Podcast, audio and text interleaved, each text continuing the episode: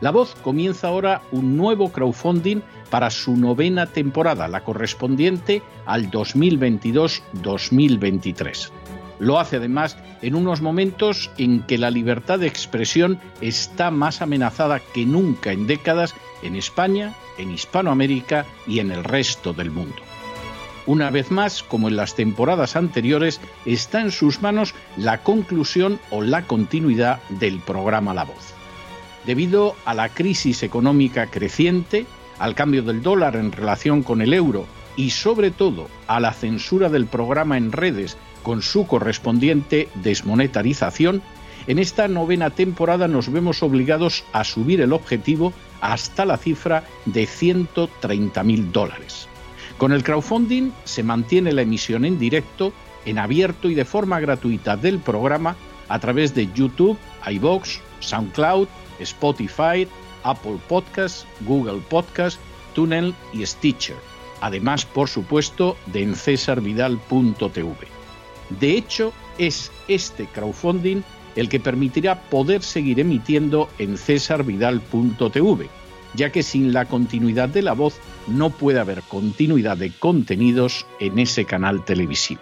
Si la voz, tras la conclusión de esta temporada, no pudiera regresar en el mes de octubre, quizá no sucedería algo tan grave. Una vez más, habría quedado de manifiesto como tantas veces a lo largo de la historia de las naciones hispanas, que para muchos es preferible quejarse, protestar o amargarse a enfrentarse de manera práctica con un problema concreto. No pasaría nada. La voz simplemente dejaría de emitirse por la sencilla razón de que no hay suficientes personas dispuestas a asumir el apoyo de su causa, que es la de la libertad y de la verdad la de la información independiente y la opinión rigurosa, la de la lucha contra las tiranías y contra aquellos proyectos que pretenden convertir en esclavos a los seres humanos. Si piensan que merece la pena seguir escuchando día a día la voz, son ustedes bienvenidos a la hora de contribuir al nuevo crowdfunding que permitirá que puedan escuchar este programa radiofónico una temporada más. Muchas muchas, muchas gracias por todo. God bless you. Que Dios los bendiga.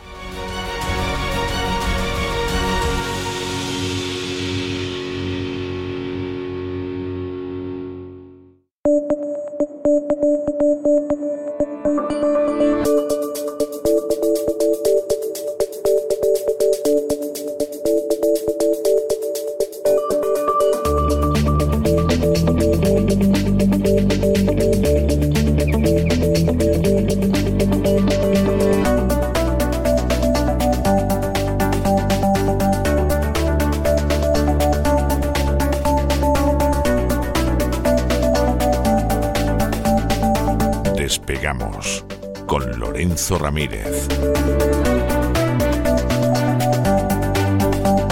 Corremos raudos y veloces hacia nuestro avión, atravesamos el umbral, nos tiramos en plancha sobre los asientos, nos abrochamos los cinturones, despegamos y nos vamos elevando por los aires hasta alcanzar nuestra altura y nuestra velocidad de crucero. Como siempre a mi lado, don don Lorenzo Ramírez, Salam Alicum, con el aspecto que tiene usted, vamos, parece Lorenz de Arabia, pero en plan hispánico. En fin, ya me explicará usted de qué va a ir el programa de este fin de semana del Gran Reseteo, porque vamos, salvo el camello, es que no le faltó a usted nada. ¿eh? Buenas noches. Los camellos, eh, ya en mi juventud intentaba ya alejarme, alejarme de ellos. Espero no acabar como Khashoggi. Espero no acabar como Khashoggi después de este programa. Vamos a hacerlo ¿no? Lo emitimos y luego ya veremos lo que sucede, ¿no? ¿Por qué hablo de Khashoggi? Pues porque mañana en el Gran Reseteo vamos a hablar de Arabia Saudí, ese país que, bueno, parecía un poco eh, condenado a cierto ostracismo en, esa agenda globalista, sobre todo en su vertiente de la calentología, aunque decían que iban a, apostar por las energías renovables, evidentemente es un país petrolero por naturaleza, pero poco a poco se ha ido colocando, ¿no? Eh, primero con una larga relación ¿no? con los servicios de inteligencia de Estados Unidos, eh, no olvidemos, siempre lo comentamos, ¿no?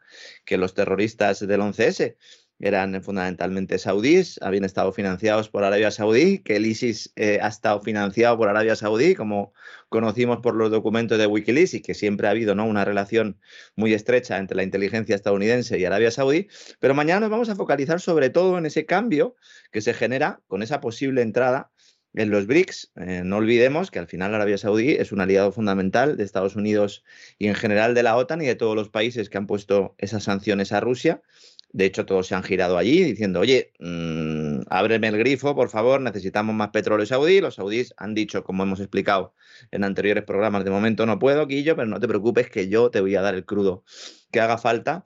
Y claro, mm, evitando y obviando, estamos hablando de una teocracia eh, desde sus comienzos, ¿no? En esos años 30 del siglo pasado, que es cuando nace un poco este Estado saudí moderno, todavía no habían encontrado petróleo, que se basa en una aplicación extremista de los principios del Islam. Y bueno, de hecho, eh, son, eh, bueno, son artífices o más que nada son un país, eh, los eh, Arabia Saudí es un país donde triunfa mucho ese movimiento religioso de corte sunita que es el, el wahabismo, que sería incluso aún más radical. Que triunfe, que ha nacido allí, además, vamos. O sea, es, como si me dice usted que el culto a la Virgen del Pilar en España arrasa. Hombre, claro, está en España. Es rasgo predominante ¿no? de, la, de la cultura saudí. Y bueno, pues eh, es de los buenos, ¿no? Es de los buenos, eso nos están diciendo. Es buena, es buena, sí. Buena, aunque ejecuten a gente en masa y tal, y maten a 40, 50, 60 en un día, parece ser que son buenos. Vamos a intentar explicar cuál es su papel en ese nuevo mundo, en esa nueva normalidad. También la relación con eh, supuestos enemigos, con los que de vez en cuando también pues, comparte determinados intereses. Hablaremos de la visita de Lavrov a Arabia Saudí, de la próxima visita de Joe Biden, que se va a producir, eh, si nada lo remedia, pues dentro de unos días hablaremos también de Khashoggi, de ese asesinato que dio la vuelta al mundo, de ese periodista que entró, ¿verdad? Pero nunca salió de allí. Algunos piensan que incluso pudo salir troceadito, ¿no? En una, en una nevera cuando Biden, de hecho, en la campaña electoral eh, sacaba el tema a relucir, era para criticar a Arabia Saudí, ahora tiene que viajar al país, es un papelón importante.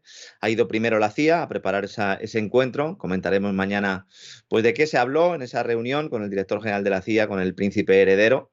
Eh, Bin Salman. Hablaremos también de la poco conocida relación de Arabia Saudí-China, que es una relación eh, sin amor, pero con negocio y sobre todo con vistas geopolíticas. Los dos saben que tienen terreno mm, común ¿no? que analizar y sobre todo que cultivar. Hablaremos de esa franja y de la ruta de la seda y cómo mm, de alguna manera también Arabia pues se está beneficiando de las inversiones que está realizando China para crear eh, bueno, pues esa muestra de su política exterior, ¿no? que hemos analizado también aquí en otros programas. También hablaremos de ese posible paso del petrodólar al petroyuan, esa, esa guerra de divisas y energía que subyace detrás de todo lo que está ocurriendo en nuestros días. Y bueno, hablaremos de ese cambio, el sistema económico y geopolítico mundial y el papel ¿no? que puede cumplir Arabia Saudí en todo esto, que me parece que es muy relevante. Es un agente o un actor del que hemos hablado poco, siempre un poco por encima. Y antes de empezar la campaña estival de este gran reseteo, pues eh, quería, quería traerlo y creo que es una buena oportunidad, aunque en las últimas horas la noticia esté en Japón y en el asesinato, ¿verdad?, del ese primer ministro japonés, que vamos a ver por dónde puede salir eso. Esperemos que no sea el inicio, ¿no?, de una serie de de, bueno, de atentados que pueda cometer el personal, que está ya un poco, don César, hasta el gorro, ¿no? De ver cómo están llevando determinados gobernantes a sus países por el camino de la amargura, ¿no? Exactamente, sí. Sí, por el camino de la agenda globalista que va a terminar siendo, pues eso, el camino de la amargura, pero, pero vamos, de la manera más indiscutible. Es así. Bueno, pues programa Mollar, el que nos anuncia usted para mañana. Las cosas como son. Tiene un aspecto el programa de mañana ciertamente apetitoso. ¿Eh? O sea, yo no sé si cambiar la música y empezar con eso de